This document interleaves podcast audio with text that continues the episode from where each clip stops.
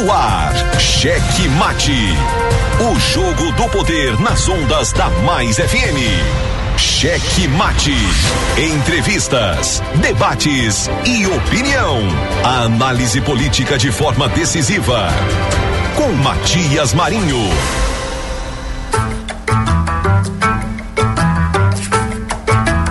Estamos chegando com muito amor no coração, com Jesus na condução, sempre com verdade, honestidade e alteridade. Boa noite, Matias Marinho. Boa noite, gordito de la besterita. Ai, gordinho, coloca essa besteirinha. Boa noite a você que está conosco naquela carona toda especial, você na moto, você no táxi, você no Uber, você na van, você no ônibus, acompanhando a Mais FM.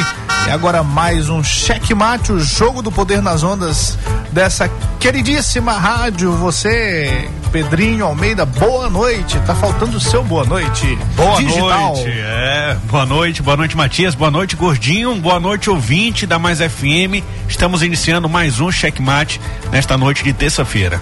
Obrigado a você que está com a gente diretamente pelo Dion na frequência 99,9. Você na Grande Ilha, São José de Ribamar, Passo do Lumiar, Raposa e a nossa grande capital, a nossa romântica capital, a nossa belíssima capital, São Luís do Maranhão. Cheque Mate. Hoje a gente cumprimenta a galera aí de Axixá, Morros, Rosário, Icatu, Cachoeira Grande, Presidente Juscelino, Bacabeira, Humberto de Campos, Santo Amaro, a aconchegante Barreirinhas, Santa Rita, Itapecuru, Anajatuba, Mirandarari, Vitória do Mearim e Santa Inês, todas essas cidades ligadas diretamente no Checkmate por meio da frequência 99,9 diretamente pelo Dion da Mais FM. Cheque Mate. Você também por meio das nossas retransmissoras, as retransmissoras da rede Checkmate lá em São Mateus, potência total. Tripla Rádios. Fechado totalmente. É uma, não é tripla, não fica legal tripla, né? Mas um, uma tríade de emissoras acompanhando diretamente pela Alternativa FM, pela Clube FM 92,1 e pela Ativa FM. A galera de Colinas acompanha o Checkmate por meio da Guanabara FM. Cheque Mate. Em Araioses, Santa Rosa FM 87,9. Um grande abraço aos nossos queridos amigos acompanhando a gente. Um abraço ao Machado. Olha, Machado, já já estaremos aí. No próximo sábado estaremos aí no Baixo Parnaíba. Fazer uma visitinha aí rápida, comemorar o aniversário do Joubert, que é secretário de Trabalho com a presença do vice-governador Carlos Brandão. E fechando aqui as nossas retransmissoras, a rádio Redação FM em Olho d'Água das Cunhãs, nosso querido Antônio Filho. Muito bem, todos cumprimentados. Só lembrando que você pode participar com a gente por meio do 982207999, 982207999 e também você pode acompanhar a gente pela, pelo Instagram, pelas redes sociais, arroba Checkmate Rádio. Siga-nos, curta, ative lá o sininho de notificações e dê aquele tapa no peito do like, meu querido Pedrinho, que tem também. Checkmate. Spotify, o Spotify aqui, o pessoal já tá seguindo. Siga você também, a gente no Spotify para acompanhar todo o acervo de programas, né? Vamos fazer diferente hoje, Matias. Ó, quem quiser participar do grupo do Checkmate do WhatsApp, é só mandar aqui um WhatsApp pra gente pelo pelo WhatsApp da rádio Mais FM que a gente manda o link para você participar. Beleza, beleza, beleza. Aliás, Pedrinho, esse grupo aí é quente, né? Tem É. todas as vertentes. Tem, tem. É, tem Todo fights. dia tem uma confusão. Tem fights, fights e mais fights. Agora sim, se preparem que é só política. É só É sobre só política. não tem esse negócio de bom dia, boa tarde, boa noite. É isso aí, a gente dá aqui na rádio. Boa noite pra você. É só fight, é só fight. Muito bem, eu daqui, você daí. Hoje, 10 de agosto de 2021, 18 horas e 5 minutos. Hoje comemoramos o Dia da Solidariedade Cristã, meu caro Pedrinho. O que é ser cristão? O que é ser cristão, meu caro Pedrinho? Para mim, ser cristão é a gente se colocar no lugar do outro e conseguir é, transcender, né, nesse, nesse olhar do outro e conseguir também aquele, é esse olhar de solidariedade mesmo. Muito bem, falou bonito, pareceu o gordinho é, encerrando, nos, né? encerrando o seu programa dele, muito contrito, mas é verdade o que você falou, Pedrinho, e eu complementaria que é uma espécie de ser testemunha de Cristo aqui na terra. Isso. E ser testemunha de Cristo aqui na terra é uma responsabilidade muito grande, porque é, Jesus, que é a representação desse cristianismo, do Cristo chamado, ele veio para trazer é, bons fluidos, ele veio para trazer o entendimento entre as pessoas, ele veio para trazer o amor entre as pessoas, como você falou, a solidariedade mesmo, e traduzindo isso para a política, parece que a gente não está vendo isso lá em Brasília. O que a gente viu ontem foi um, uma fileira de tanques de guerra. E hoje lá também, em né? Brasília, ontem e hoje, é, é, Uma, uma marcha né, conhecida, Sim. mas que desta vez passou ali é, meio que ameaçando, meio que uma ameaça, no mínimo levando alguma mensagem é, afrontosa aos poderes constituídos, especialmente o Senado e a Justiça, o nosso Congresso Nacional e a Justiça. Por quê? Pois é, assim como diria Stênio Johnny, é uma ameaça velada, né? Velada, mas é muito, muito explícita, né? E, e o que hoje, nesse dia da solidariedade cristã, a gente vê muitos políticos usando só da palavra, só do verbo, só, só do, da boca para fora, né? E o principal evangelho que a gente pode pregar são as nossas próprias atitudes e com certeza levantar armas no momento em que o Brasil é um dos países que mais se morre com um tiro, com arma de fogo, é, tem alguma coisa errada e totalmente contra o que prega o Evangelho. É, as nossas forças armadas elas são legítimas e têm um papel muito importante e que graças a Deus proteger de inimigos temos... externos, né? que graças a Deus nós não temos esse problema. Somos Sim. um país é, razoavelmente tranquilo e sem histórico de divergência com outras nações e, portanto, esse arsenal todo de guerra, seja do exército, seja da marinha ou da aeronáutica, está ali para um eventual uma eventual invasão de inimigos estrangeiros, como você muito bem colocou. E não é o que nós estamos vendo. E não é o que nós estamos vendo.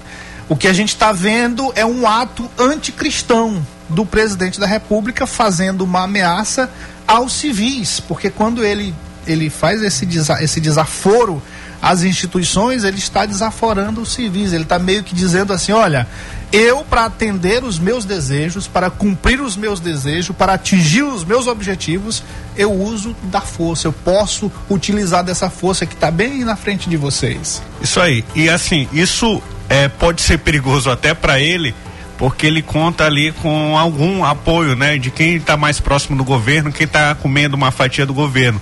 Mas o que se comenta na imprensa, o que se comenta nos bastidores, é até quando quem realmente importa vai ficar em silêncio dentro das Forças Armadas, olhando tudo isso de camarote. Quando essa, essa verdadeira força né, interna das Forças Armadas vão se colocar contra essas atitudes aí antidemocráticas. É, depois da redemocratização, a gente tem pela primeira vez essa marcha que ocorre todos os anos e que ocorre numa data diferente desta que aconteceu. É para passar lá por Brasília pelo, pela capital, nos arredores, na verdade, no dia 16 de agosto. E já aconteceu, anteciparam. anteciparam é, Falou que foi coincidência por conta do voto impresso, né? Mas... Pois é, uma coincidência assim muito organizada, né? Uma é. coincidência muito organizada. E, e aí nós tivemos, depois da redemocratização, sempre acontece essa marcha, mas nunca havia acontecido de ela passar ali pela frente da esplanada dos ministérios, claramente funcionando como uma ameaça velada, como foi colocado aqui nas suas palavras, Pedrinho. E tem uma coisa que eu não consigo compreender, analisando isso tudo. Por que que os cristãos, aí eu vou falar é, de alguns católicos e alguns protestantes, quando eu falar aqui dos cristãos. Claro, não são todos, mas pelas pesquisas que a gente tem, a gente percebe uma, um amor, uma devoção é, desse grupo de, de pessoas ao presidente Jair Bolsonaro e meio que tapado para situações como essas. É, é, porque eu acredito que ele seja o único que defende, qual eu digo, da boca para fora, é, essa pauta da família, essa pauta do, de, de, de costumes, né? Que a esquerda é, geralmente caminha do, do, do, do, de modo contrário que desagrada cristãos, né? Mas muito por conta disso, mas é porque eles é, é, é assim, é complicado porque é que nem você disse por que, que, o outro lado não é visto e colocado na balança, né? O, o, o, lado que mais desagrada, né? Parece que vale a pena por conta de uma pauta que eles julgam ser importante. E, e não é legal, a gente tem que viver em uma democracia em que se respeite católico respeite evangélico, evangélico respeite católico, cristãos é, tenham, tenham o dever também de respeitar religiões de, de, de é, matrizes africanas. Eu sou cristão, eu sou católico e eu acho que a melhor forma de convívio é todo mundo podendo respeitar um ao outro. Eu fui criado, Pedrinho, é, num lar evangélico. E mais do que isso, meu pai é pastor da Assembleia de Deus. Eu sempre convivi nesse meio. E vou te dizer uma coisa: não só por isso, mas pela formação da nossa família, eu me lembro que quando eu tinha, quando eu era, comecei a me entender e, e conhecer as palavras e comecei a conhecer palavras desagradáveis, inclusive, lá, e aí acabava repetindo, né? Lá fora a gente aprendia e repetia lá em casa. Quer dizer, não repetia porque logo vinha a reprimenda. E eu me lembro, e isso ficou marcado na minha memória, que quando eu falava a palavra droga, droga. Droga era um palavrão absurdo. Sim. Era um palavrão muito absurdo. Perdão aqui da, da redundância. Mas eu vejo o presidente Jair Bolsonaro, parece que de dez palavras que ele fala, que ele pronuncia, nove são palavrões. São palavrões. Né? E eu não consigo entender, eu não consigo casar esse comportamento com o comportamento cristão por conta dessa criação que eu tive por conta de, dessa criação que eu tive. E aí eu fico vendo algumas pessoas nessa devoção pelo presidente Jair Bolsonaro com os olhos tapados para essas situações, para esses comportamentos. E eu realmente, meu querido, independente de questões políticas, olha, é, não, a gente não está aqui para falar da nossa opinião, das nossas, dos nossos, das nossas ideologias, mas eu, eu, eu nunca fui nunca fui esquerda. Se, se, eu for falar aqui pelo que eu mais admiro, é mais para a coisa do, do, do, do, do liberal. Se eu for me adequar ali a um partido, aí, ideologicamente a um partido, isso eu falo há muito tempo, eu, eu, eu vou chegar ali no PSDB, na, na doutrina do que prega o PSDB. Mas assim, nunca fui, nunca fui esquerda, nunca fui defensor das pautas da esquerda. Algumas coisas sim, algumas coisas acabam coincidindo, até porque o liberalismo, é, por mais que as pessoas não admitam e tenham lá o preconceito com relação ao liberalismo, e aí começa a chamar de neoliberal, não sei o quê, mas se você for olhar as doutrinas, você acaba convergindo muita coisa, muita Sim. pauta de esquerda. Mas assim, ideologicamente eu nunca fui de esquerda. Mas eu não consigo, eu não consigo ver também de forma alguma o presidente Jair Bolsonaro aquilo que ele defende próximo do que defende o cristianismo. E, e até o, prega o cristianismo. E até o liberalismo, né? Que a gente, a gente enxerga no presidente mais uma questão nacionalista ali alinhado com, com, com essa paixão pelas armas, pela, pelas Forças Armadas, do que realmente um, um, ser liberal, né? Ele, ele, ele quer o, o Estado, sim, forte, ele quer ter, ter controle aí do Estado, tanto se você pegar aí é, depoimentos deles mais antigos, ele mais parece com o Chaves do que com outra coisa, né? Então, e, é, e os liberais nem enxergam, os verdadeiros liberais nem enxergam é, a representação do Jair Bolsonaro como um presidente de direita, um presidente liberal. Mas é mais para aquilo que a gente sempre fala aqui, extrema direita, aquelas políticas assim que a forma inclusive de defender algumas teses totalmente anárquicas, é, sejam assim, anárquicas. As privatizações, cadê? Ele ele tá privatizando aí, tem áreas ontem você falou, eu acho que era a favor da privatização, mas tem áreas que a gente é perigoso privatizar como a Eletrobras. O Correio, é, eu até acho que o Correio nem existe mais, porque eu trabalho muito com, com recebendo material, recebendo produtos e a gente não usa o correio porque não sabe quando vai chegar, não sabe se vai chegar direito. Usa o que que, que usamos? Ou companhias aéreas ou então companhias rodoviárias que é mais assertivo de se receber uma encomenda. Os Correios aí perdeu realmente um papel fundamental e hoje não se pode mais nem levantar uma bandeira. A tristeza que a gente fica é de, é de não saber o que vai acontecer com esses milhares de, de, de funcionários dos Correios. Mas realmente o Correio há muito tempo perdeu a credibilidade, diferente de uma Eletrobras, que é uma companhia que dá lucro e mais do que isso, soberana, né? A gente não pode entregar é, a nossa, a nossa, no, nosso, nossa energia do país na, na mão de estrangeiros que no momento aí de guerra ele é só apagar a luz e o Brasil vai estar tá isolado do mundo. E haja tanque. Haja iluminação para os tanques. E, e os tanques hoje estavam tudo enferrujado, soltando fumaça, tava, tava complicado. É. Bom, isso é uma, uma pauta que a gente pode. Tem muito tempo aí para a gente tratar sobre isso, sobre privatizações, sobre liberalismo, sobre comunismo, socialismo. Mas enfim, fechando aqui, meu caro Pedrinho, é, ao meu ver, o presidente da República com esse ato dele, que não é coincidência, ele meio que fez o que Júlio César fez é, na história do Império de Roma, quando ele atravessou o chamado Rio Rubicão, que nenhum general fazia isso, né? Ao fazer isso, ele estava é, meio que desafiando, desafiando a todos para a construção do, de um outro império e é como se colocasse ali as cartas na mesa e seja o que Deus quiser. E no caso de Júlio César, ele não teve um fim muito agradável, né? Ele não foi, não foi o fim que ele imaginava. Então, ao meu ver, aí, o presidente da República, com esse comportamento dele, ao fazer questão dessa, dessa marcha desses tanques, ele meio que atravessou essa zona perigosa do rio Rubicão, meu caro Pedrinho.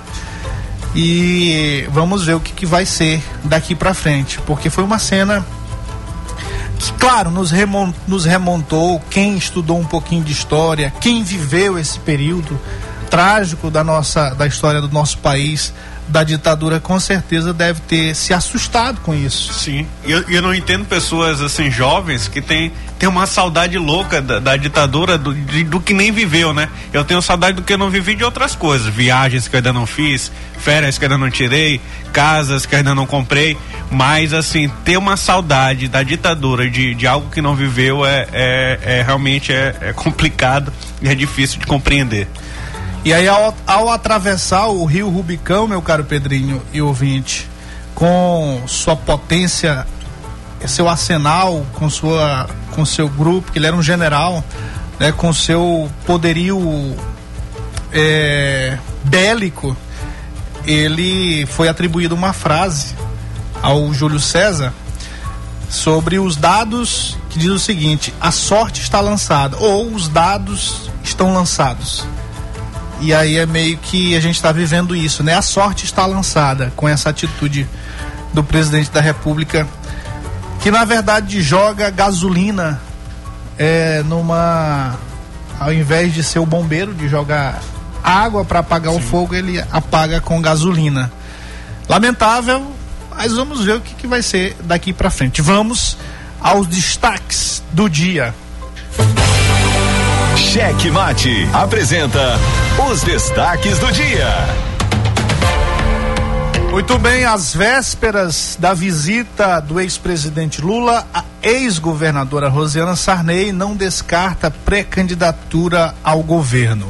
A ex-governadora Rosiana Sarney, já com candidatura consolidada à Câmara Federal, mudou sua estratégia eleitoral no período que antecede a visita do ex-presidente Luiz Inácio Lula da Silva ao Maranhão.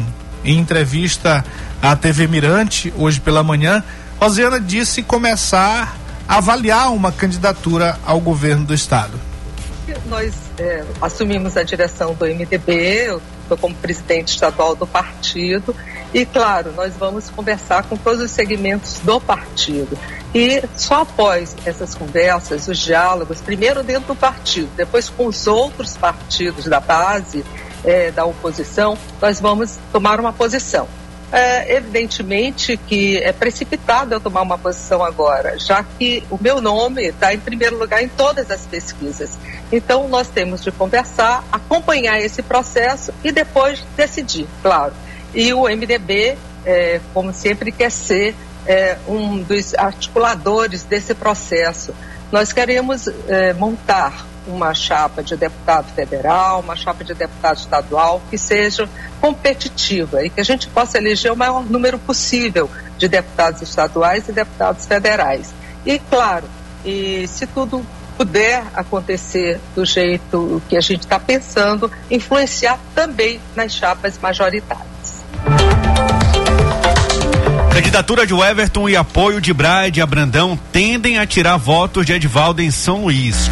Com eleitorado considerável apenas em São Luís, o ex-prefeito Edvaldo Holanda Júnior, postulante ao Palácio Leões pelo PSD, tende a perder parte dos votos que poderia ter na capital do Maranhão nas eleições de 2022.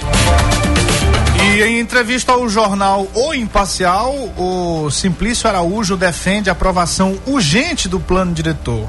Entre as justificativas dadas ao jornal, o secretário de Indústria e Comércio do governo Flávio Dino, Simplício Araújo, defende, entre outras coisas, que o olho d'água possa ter prédios de 30 andares e que a zona rural, a zona rural possa passar por um processo de urbanização.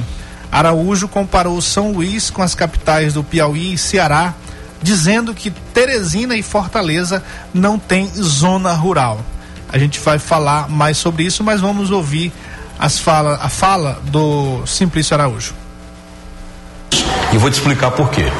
Quando a gente tem um plano diretor defasado, como nós temos agora, e um plano de zoneamento que tem mais de 30 anos que está em vigor, nós temos hoje muitos problemas para atrair negócios, definir localização de negócios. Nós temos negócios, São Martônio aqui em São Luís, que estão alojados em áreas aonde esses negócios estariam irregulares ou estão irregulares. E isso precisa ser é, devidamente alinhado ou consertado ou de repente mudado esse empreendimento de lugar. Também temos problemas na principal indústria da Grande Ilha, que é a indústria da construção civil. A construção civil, ela hoje tem um gabarito máximo aqui na região do Renascença de 15 andares. A região que pode expandir as moradias, pode é, ter um crescimento habitacional, que é a área do olho d'água, nós só, podíamos, só podemos construir lá cinco andares. E aí, quando eu defendo essa questão, eu não estou defendendo o empreiteiro e as construtoras. Se nós tivermos no olho d'água prédios de 30 andares, nós vamos ter resolver muitos problemas habitacionais, nós vamos ter venda de material de construção aqui dentro da Grande Ilha de São Luís, nós vamos ter emprego para as pessoas aqui dentro da Grande São Luís. E mais, dizem que o, esse plano diretor ele cessaria, diminuiria a zona rural da Grande Ilha de São Luís. É um equívoco. Porque o que nós temos hoje na Grande Ilha, que precisa também urgentemente ser consertado, a bem da, dos cidadãos da Grande Ilha de São Luís, são as invasões. Hoje, dentro da Grande Ilha de São Luís, na zona rural, nós temos diversas invasões. E aí, quando a gente compara, por exemplo, São Luís com Teresina, São Luís com Fortaleza, Fortaleza tem zero zona rural dentro da grande Fortaleza. Teresina tem zero zona rural dentro da. Eu não estou contra a zona rural. Eu estou apenas dizendo que uma ilha como essa não pode ter tanta zona rural apenas para é, plantio de subsistência. Quando dá para fazer a, a, a, subsistência. Então nós precisamos realmente discutir, afinar esses, esses, essas situações para que nós possamos avançar precisa, no mínimo, visitar a SEASA para ele saber o que é a zona rural de São Luís. Para parar de falar essa idiotice aí dizer que a zona rural trabalha só com base na subsistência. Tá totalmente desinformado, meu querido Simplício. Mas nós vamos falar mais sobre isso. E para Rubem Júnior, o candidato do governador é, Flávio Dino é favorito na disputa de 2022. O deputado federal Rubens Júnior disse ao programa Os Analistas da TV Guará que o governador Flávio Dino, diferente do primeiro turno das eleições de São Luís, participará de todo o seu processo sucessório. É, com mais de 70% de aprovação, segundo pesquisa citada aí por Rubens, o governador coloca o seu candidato em protagonismo nas próximas eleições. É que na sua visão, o senhor que foi da articulação política, está vendo isso aí? Vai ficar só um candidato mesmo ou vão entrar na porrada os dois? Primeiro, minha aposta, nós estamos trabalhando pela unidade, para termos um candidato desse grupo político. Por quê? Porque a gente viu, inclusive na eleição de São Luís, que ter uma fragmentação de candidatos é um erro. Na eleição de São Luís teve uma fragmentação de candidatos, no segundo turno não se juntou, perdemos a eleição. Então, acho que nós não iremos repetir esse mesmo erro. Segundo, o governador Flávio Dino participará dessa eleição. Ele não participou diretamente, especialmente no primeiro turno da eleição de São Luís. Ele já disse que ele vai conduzir a sucessão dele. Ele tem dito que em novembro ele anuncia o candidato dele e aí a gente vai marchar, vai para a luta, como a gente já fez muitas outras vezes. Com mais um, uma pitada para dar emoção nesse negócio. Governador Flávio Dino passa, vive hoje o melhor momento administrativo dele no governo do Estado. Na última pesquisa divulgada semana passada, o Flávio atingiu a surpreendente marca de 74% de aprovação. É um governo perfeito? Naturalmente que não. Mas é um governo que muito mais acerta do que erra. É um governo que colocou o Maranhão na direção correta. E por isso eu apostaria, se, se tu me permitires, em afirmar que o candidato apoiado pelo governador Flávio Dino será o favorito na eleição do ano que vem. Ainda que hoje possa estar lá atrás, pode estar no meio, pode estar assim ou assado. Mas na hora que o Flávio disser, esse é meu candidato, esse é que tem condições de dar continuidade ao meu governo, esse é que vai garantir o programa Escola Digna, esse que vai garantir a regionalização da saúde, maior número de policiais militares da nossa história, o programa Mais Asfalto. Esse será o candidato favorito na eleição do ano que vem. Sobre o ex-prefeito Edivaldo, só tem uma dúvida, um, um cenário que eu ainda não entendi bem. Ele declarou que ele é amigo do governador Flávio Dino, isso é verdade. Mas o partido dele, que o presidente é o deputado Edilásio, todo dia agride o governador Flávio Dino. Aí eu só não entendo se a candidatura de aliança com o governador Flávio Dino ou de oposição. Se a visão é o governo vai bem do Flávio ou se o governo vai mal. Na hora que se resolver isso, a gente pode avaliar se está no nosso arco de aliança ou não. Eu torço que esteja. Eu torço que os candidatos reconheçam a boa gestão do governador Flávio Dino, que de fato o mais importante nesse momento não é bater o martelo no nome, mas ter certeza que esse bom governo vai continuar. Polêmica em Timon, meu caro Pedrinho e ouvinte.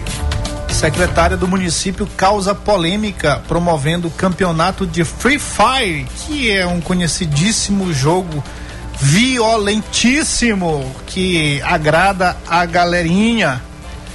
A secretária do município de Esportes e Lazer vai promover um campeonato de Free Fire. O campeonato gerou reação da blogosfera local que classificou o ato descabido por a gestão municipal estimular um jogo muito violento para crianças e adolescentes.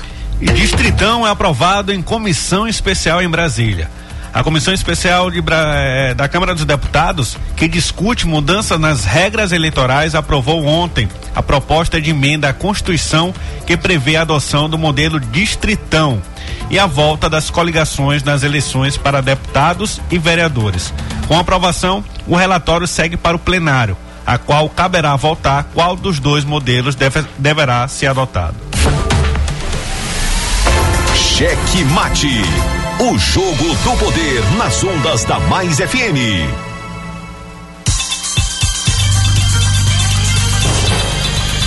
Muito bem, você acompanhou aí os destaques do dia do mundo da política. E com esse detalhe aí, meu caro Pedrinho, que eu queria antecipar o comentário com relação a Timon, esse jogo aí Free Fire, você que, claro, você não, não, não é mais um adolescente, mas eu tenho 20 anos, você tem cinco a menos do que eu, então ainda tá adolescente, né? É, ainda tô jogando Free Fire. Como é que é essa história, meu caro Pedrinho?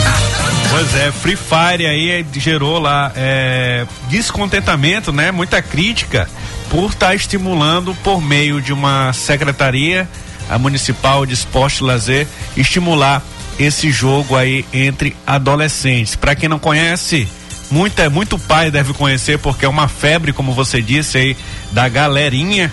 É, o Free Fire ele te possibilita, apesar de ser um, não é tão real o jogo, mas as armas, o tipo de bala, o preço, né? Isso se aproxima muito da realidade e já vai catequizando aí crianças e adolescentes a saber um pouco mais sobre esse mundo do armamento pesado. Cara, não tem notícia boa de Timon não, hein? Rapaz, tá difícil lá. Tem um da notícia, rapaz, vai pedir cassação lá de dois vereadores. Ah, meu Deus O procurador é, eleitoral, né?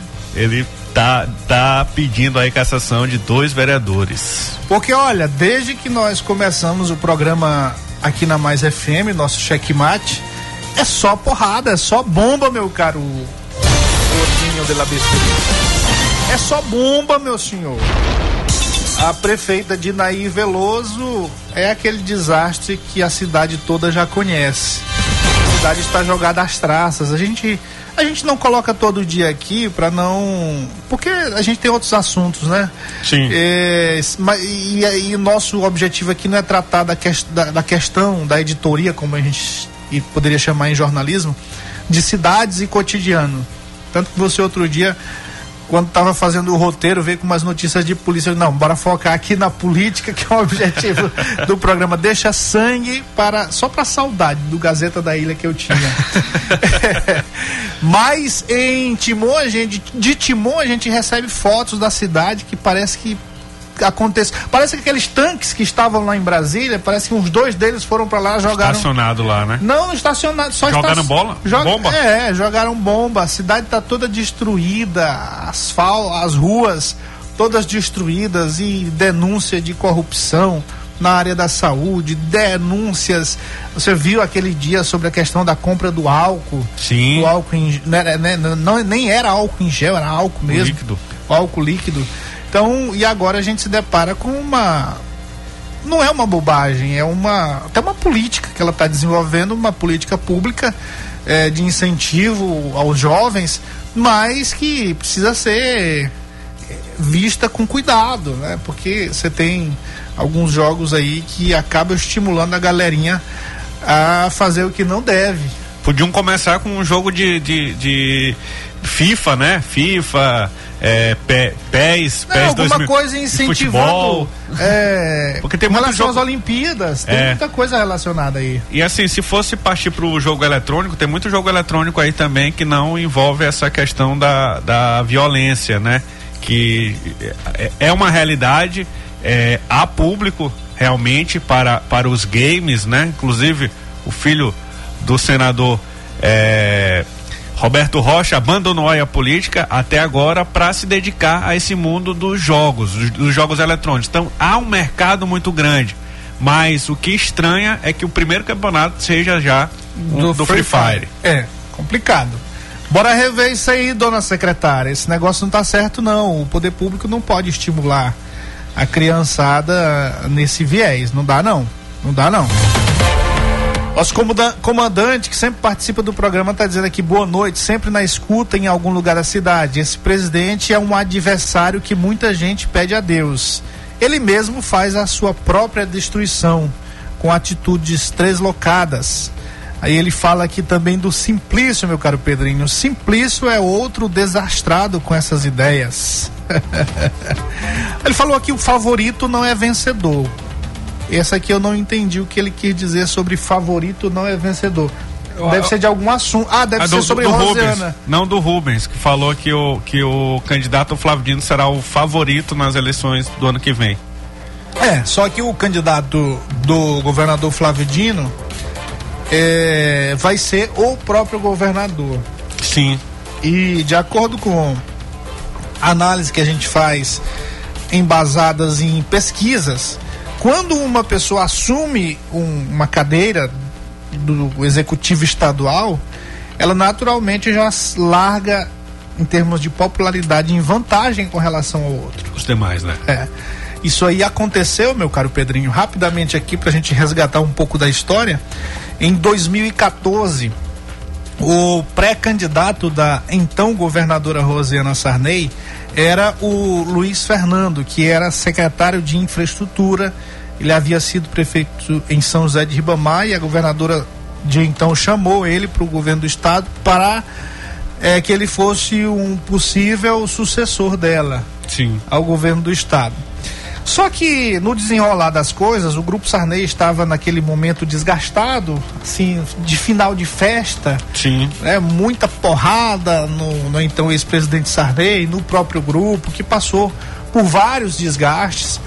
E aí a avaliação que se tinha daquela época, daquela época, que para o grupo Sarney continuar no poder e eleger um sucessor, que naquele momento era o, o, o, pretenso candidato, era o Luiz Fernando e estava na crista da onda, para que ele fosse eleito, ele isso não sou eu que estou falando, não sou eu que estou falando, não foi eu que, que, desenvolvi essa tese, isso foi daquele sociólogo e é, marqueteiro, ele é marqueteiro, Lavareda. É, ele, ele, ele é marqueteiro também, né? Marqueteiro e, e acho que é Publicitário, é cientista, e, é, socio, é cientista político. E aí ele fez um trabalho aqui no Maranhão na época e concluiu que para o Grupo Sarney ganhar a eleição naquela época era necessário que a Rosiana saísse, deixasse, como o governador Flávio Dino vai fazer agora, mas precisava deixar o Luiz Fernando governador por meio de eleição indireta, porque a, naquele momento o Austin Oliveira, que era o vice dela, já havia assumido, não, já tinha a assumido o Tribunal de Contas do Estado como conselheiro. E aí não tinha vice. O vice, naquele momento, era, era o presidente da Assembleia, que era do grupo, mas não era o nome para ser o representante do Grupo Sarney, da continuidade do Grupo Sarney, seu sucessor de Rosiana naquele momento. Era o Luiz Fernando que estava trabalhando, já estava no Maranhão todo, já aparecia bem nas pesquisas, Sim. mas ele jogou as cartas na mesa e disse: olha, se vocês é, forem com Luiz Fernando, Rosiana sendo continuando no governo, a chance é essa se Rosiana sair para o Senado, a chance é essa. E, e eu estou falando aqui na ordem de, de possibilidades. possibilidades. Então, se ela continuasse no governo, a chance era menor. Se ela saísse para eh, o Senado e deixasse o presidente da Assembleia como governador, com o candidato que estava fora do poder, era uma outra situação até mais ou menos favorável, mas a mais favorável era o, o, Luiz Fernando assumindo o governo por meio de uma eleição é, indireta na Assembleia Legislativa. É isso? Esco, escolhido lá pelos pelos deputados. pelos deputados. Mas aí ela coçou a cabeça e não sei o Mas que, o Arnaldo Melo, será que ele não ia se lançar candidato? Pois é. é a, Porque a, ele, mas é, a avaliação não era, era, era dentro de, de, do que acontecesse acordado, dentro de um acordo político. Né? Então, é, havia sim um movimento, mas, mas muito tímido do Arnaldo Melo. De querer ele é, próprio, né? Mas, mas não, não, não era uma coisa de destaque. Então, naquele momento ali, o Lavareda disse: a chance de vocês ganharem o governo é dessa forma aqui. Por quê? Porque quando o Luiz Fernando sentasse na cadeira, ele que naquela época já estava com 25%, já aparecia nas pesquisas com 25%, ele naturalmente subiria e até ultrapassaria o Flávio Dino. Sim.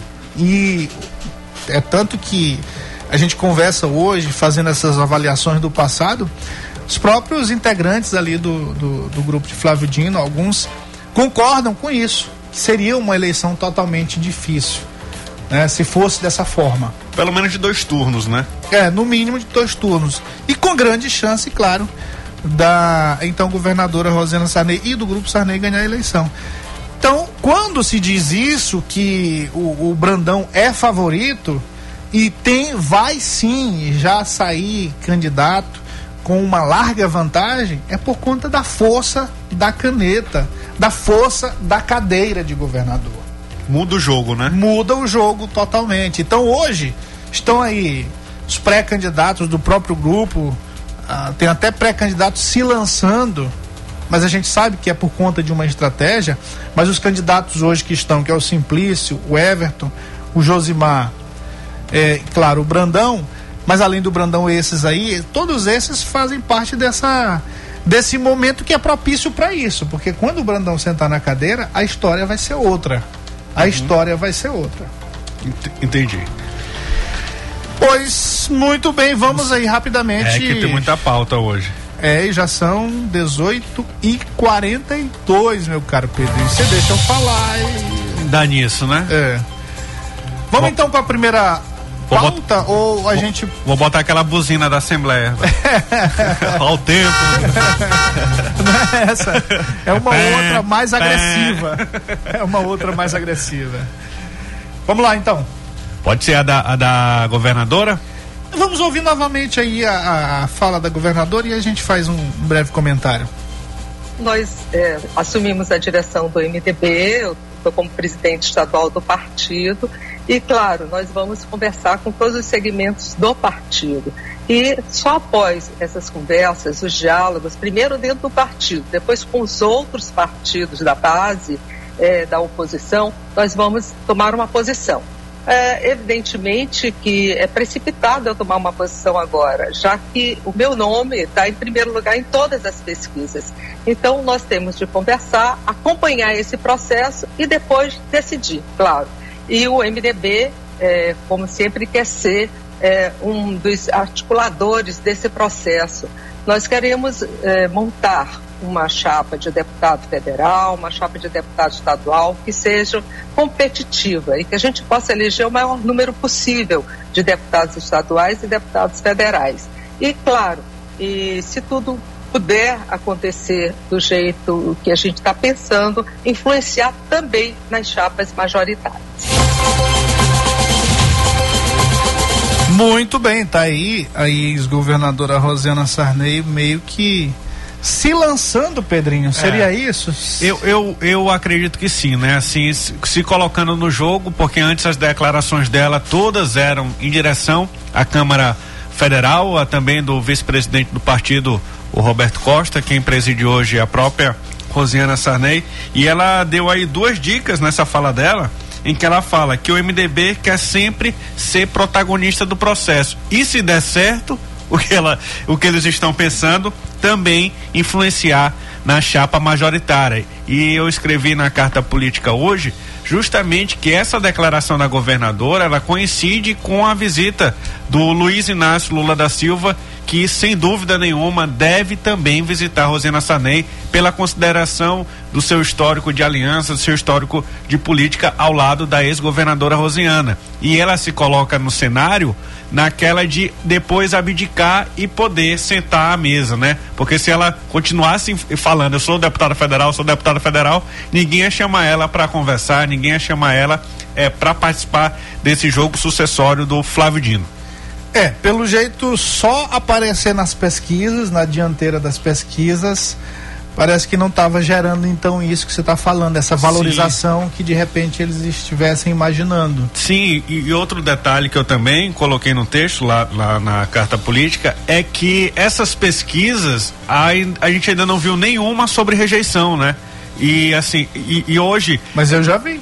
Hoje a Rosiana, então você vai me dizer, que ainda não tive acesso. Rejeição altíssima. Hoje a Rosiana que aparece em primeiro lugar, mas ela aparece com menos voto do que com menos porcentagem do que de voto que ela, que ela teve na eleição passada, ou seja, ela não não teve um crescimento, né? Se ela tivesse crescido aí 5%, aí sim, a, ela ganhou um fôlego aqui, né? Mas é, é outra história, o Flávio Dino está muito bem avaliado, como o próprio Rubem Júnior disse, e é, é, é, outro tempo, assim, Rosiana, ela, ela já está conformado o grupo MDB, não digo nem que ainda exista esse grupo Sarney, existe hoje um grupo do partido, do MDB, que o Roberto Costa, deputado estadual, quer liderar essas discussões com o apoio da própria é, é, ex-governadora, né? E eles têm aí o um, um propósito, sim, de chegarem forte em Brasília fazendo é, pelo menos três a quatro deputados para o MDB voltar a ser um grande partido no Brasil e influenciar, sim, na política nacional, não aqui no local. Mas o interesse do MDB é ser um grande partido no Brasil, na Câmara e no Senado. Eu diria, Pedrinho, voltando para a situação de aprovação e de popularidade da ex-governadora Rosiana Sarney, eu diria, de que to, diria que todas essas pesquisas que foram feitas e que a gente questiona e que são realmente questionáveis por representar uma fotografia do momento, mas eu diria que o número mais correto de tudo que a gente já viu é com relação à ex-governadora Rosiana Sarney. Ela, ela tem um eleitorado consolidado. Porque isso aí é um, um recall de um grupo de um grupo político da própria da própria a grande fatia é da própria ex-governadora, sim, da própria ex-governadora, mas é um recall. Foram muitos anos aí de dominação política do nosso estado. Então, hoje quem representa a oposição, é, basicamente quem representa a oposição com conhecimento no Maranhão inteiro é a ex-governadora Rosana Sarney, quem representa a oposição ao governo Flávio Dino, ao governador Flávio Dino. E que nem é uma oposição é. ali talvez, ativa. Talvez o eleitor enxergue desse jeito, né? Que ela é, representa a oposição. Mas eu nem vejo Exatamente, tanto, nem é uma tanto que ela disse Tanto que ela disse nessa mesma entrevista à TV Mirante que ela não não não deixa não vai deixar de conversar com ninguém, né? O próprio, por exemplo, Edinho Lobão também já disse em outras oportunidades, ele que não deve mais sair do MDB, em que ele só não sentaria com o Flávio Dino. Então, e muda muito o cenário. Brandão é, é, um outro político, o próprio Everton é um outro político que tem diálogo com todo mundo. O Josimar também já fez parte desse grupo, é um outro político, então muda muito o cenário e a Rosiana não vejo ela com vontade de entrar como opositora, mas compor um projeto político que vai vencer. Essa fotografia muda certamente a partir de abril. Inclusive, essa, essa impressão que se tem sobre Rosiana, a oposição, impressão por parte do eleitor, como a gente bem, como você bem colocou aqui, a, a partir de abril muda totalmente. Até porque conversas já estão existindo com a própria ex-governadora Rosiana Sarney, tanto por parte do Brandão como com, como com relação ao Everton. E que a gente cita, por exemplo, o Everton Rocha vai lançar sua pré-candidatura agora em, em no próximo sábado em Imperatriz e quem está organizando o evento é o prefeito Ontem nós colocamos aqui o áudio dele. É o prefeito de Imperatriz que, ao contrário da ex-governadora, ao contrário da ex-governadora, ele faz sim uma oposição veemente, muito forte contra o governador Flávio Dino. Sim. Aliás, durante a campanha do ano passado, ele chegou a ser agressivo. É, foram fights aí que a imprensa toda acompanhou, bem fortes, bem contundentes. Sim. Então, ele hoje, é, eu diria que faz parte do grupo Sarney. Por outro lado, a gente tem a gente tem o Roberto Costa, há 15 dias estava lá no Palácio dos Leões e uhum. abrindo as portas do PMDB para conversas com o vice-governador Carlos Brandão. Recentemente nós tivemos o João Alberto com o deputado Marcelo lá em Anajatuba, no encontro com o vice-governador Carlos Brandão. Então a gente tem aí um cenário de diálogos, um cenário de conversas que pode, é, com certeza, que vai contribuir com a mudança dessa fotografia do quadro político do Estado. Sim. E acredita aí que o MDB cansou de ser oposição, né? Cansou desde esse no, no final do mandato do mandato passado do Flávio Dino, no início desse, eu acho que eles já cansaram, olharam que o jogo era bruto mesmo, governador tendo maioria ampla na Assembleia Legislativa, não dá nem para uma oposição se, se, se organizar contra um governo tão forte na Assembleia Legislativa como é o governo Flávio Dino. Não vejo mais nem o Adriano com esse entusiasmo todo.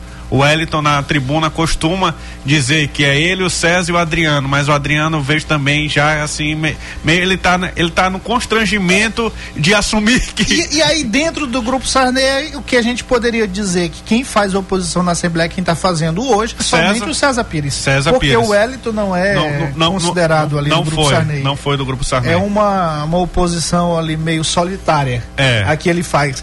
E só voltando um pouquinho, Pedrinho é, no governo de Rosiana, ao contrário do que a gente tem hoje, ela tinha uma oposição muito forte na Assembleia Legislativa. Sim. Tinha Marcelo Tavares, tinha Rubem Júnior, tinha Edivaldo Holanda. Pai do Rodrigo tinha, Adesso. Tinha, mas o Adesso foi, foi bem, bem antes. antes. foi bem antes. Estou falando do último. Do último governo, né? É, do último período. É, era muito forte. A Elisiane Gama fazia oposição Sim. também. Então, era uma oposição muito forte que hoje a gente não tem, como a gente colocou para nosso ouvinte aí, só temos praticamente o deputado César Pires fazendo oposição ao governador Flávio Dino. Olha, 18 e 52 Pedrinho, como o tempo passa, a gente está apenas na primeira pauta. Rapidinho, o Rubem Júnior, só para a gente concluir aí. Na sua visão, o senhor que foi da articulação política, tá vendo isso aí? Vai ficar só um candidato mesmo ou vão entrar na porrada os dois? Primeiro, minha aposta, nós estamos trabalhando pela unidade, para termos um candidato desse grupo político. Por quê? Porque a gente viu, inclusive na eleição de São Luís, que ter uma fragmentação de candidatos é um erro. Na eleição de São Luís teve uma fragmentação de candidatos, no segundo turno não se juntou, perdemos a eleição. Então, acho que nós não iremos repetir esse mesmo erro. Segundo, o governador Flávio Dino participará dessa eleição. Ele não participou diretamente, especialmente no primeiro turno da eleição de São Luís. Ele já disse que ele vai conduzir a sucessão dele.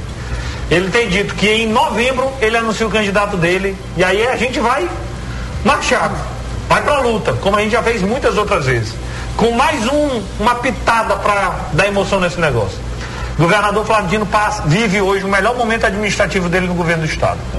Na última pesquisa divulgada semana passada, o Flávio atingiu a surpreendente marca de 74% de aprovação.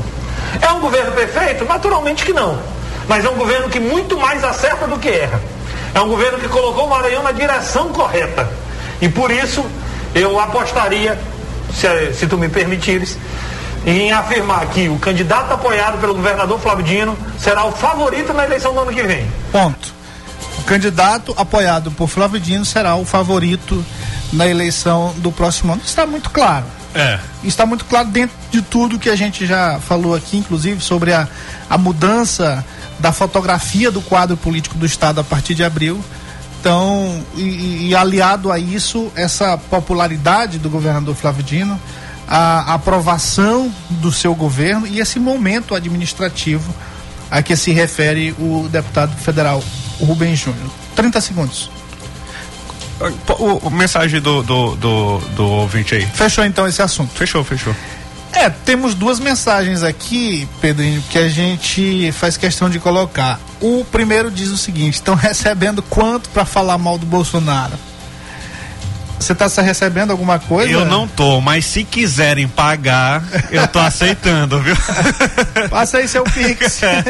eu sou adepto do, do, jornalismo independente, em que os próprios leitores, os próprios é, é, é admiradores do trabalho do jornalista possam financiar o trabalho é, é, é, de, de investigação, de crítica, de análise. Então, aí podem pagar, viu? É só me chamar no WhatsApp. E aí ele diz ainda aqui, dizer que vocês são da direita nem da esquerda é molecagem. A gente não disse Não isso, se porque diz. nós nós Não somos diz. muito claros com relação à nossa posição. Bom, é, mas, mas isso aqui a gente respeita nosso ouvinte. É, a gente não está aqui para. A gente não está fazendo redes sociais aqui, né? É. A gente está fazendo jornalismo e critica dentro da ética jornalística, critica dentro do que a gente percebe que é relevante para a sociedade. Então, mas respeita muito a opinião e isso do nosso ouvinte e isso é democracia. E a outra nossa querida aqui que não a gente não identificou, né? Quem foi que falou isso aí? Quem tá querendo saber se tu tá recebendo ou não é o A Ailson Souza. E aí, meu caro Pedrinho, calma aí. Aí a, a Rose Anchieta diz o seguinte: boa noite. A minha vida piorou depois que Bolsonaro virou presidente da República. A Rose da Santa Clara. Isso é a democracia, não é isso, meu caro Pedrinho? Pois é, e não bloqueamos ninguém, não xingamos ninguém, né? A gente respeita aí a opinião do ouvinte, tanto da Rose, tanto do outro ouvinte aqui, que é um dos apaixonados aí pelo Bolsonaro. Aliás, um grande abraço também ao meu querido Ronaldo. Hoje me encontrei com o Ronaldo e ele me disse que é, acompanha todos os nossos programas e gosta muito. E eu não sabia que ele era ouvinte, mas um cidadão de bem, trabalhador e irmão do nosso saudoso colega, meu caro Pedrinho, Batista Matos. Sim. Grande amigo que a gente perdeu. Verdade, a pandemia aí nos levou o Batista Matos, que seria um vereador. Ele já estava com muita vontade, né, de assumir esse cargo aí nessa essa representação na Câmara Municipal de São Luís. Um abraço ao Ruanderson também acompanhando a gente, ao Felipe, ao pessoal aí da Vila Operária. É, muito obrigado pela carona, obrigado pelo carinho. Quantos minutos aí? Mandar um abraço aqui pro Tonho, lá do Duque Gre- Grelhados, viu? Vou te levar lá, Matias. Você e o Gordinho, lá no Duque Grelhados, fica ali na. Aí, aí, aí gordinho vai ficar mais gordinho. Vai. Seja vai. Jabá bonito. É, agora tem que cumprir. É, do Bolsonaro tu não tá recebendo, mas do grelhado Duque. lá, do Duque, tu tá, deve estar Mas é- recebendo. eu não sei se o Tonho não vota no Bolsonaro.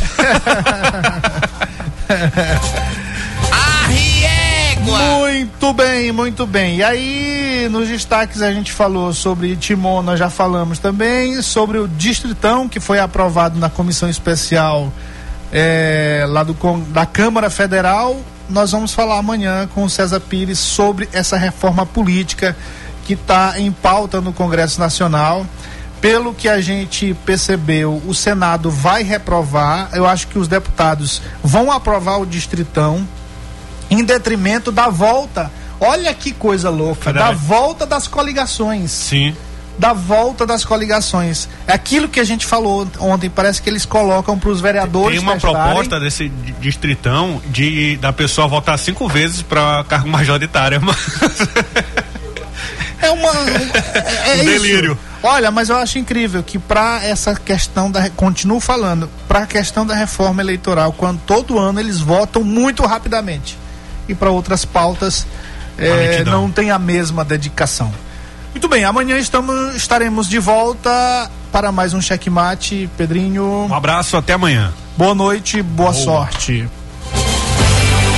Acabamos de apresentar Cheque Mate.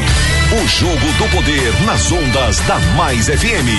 Com o jornalista Matias Marinho.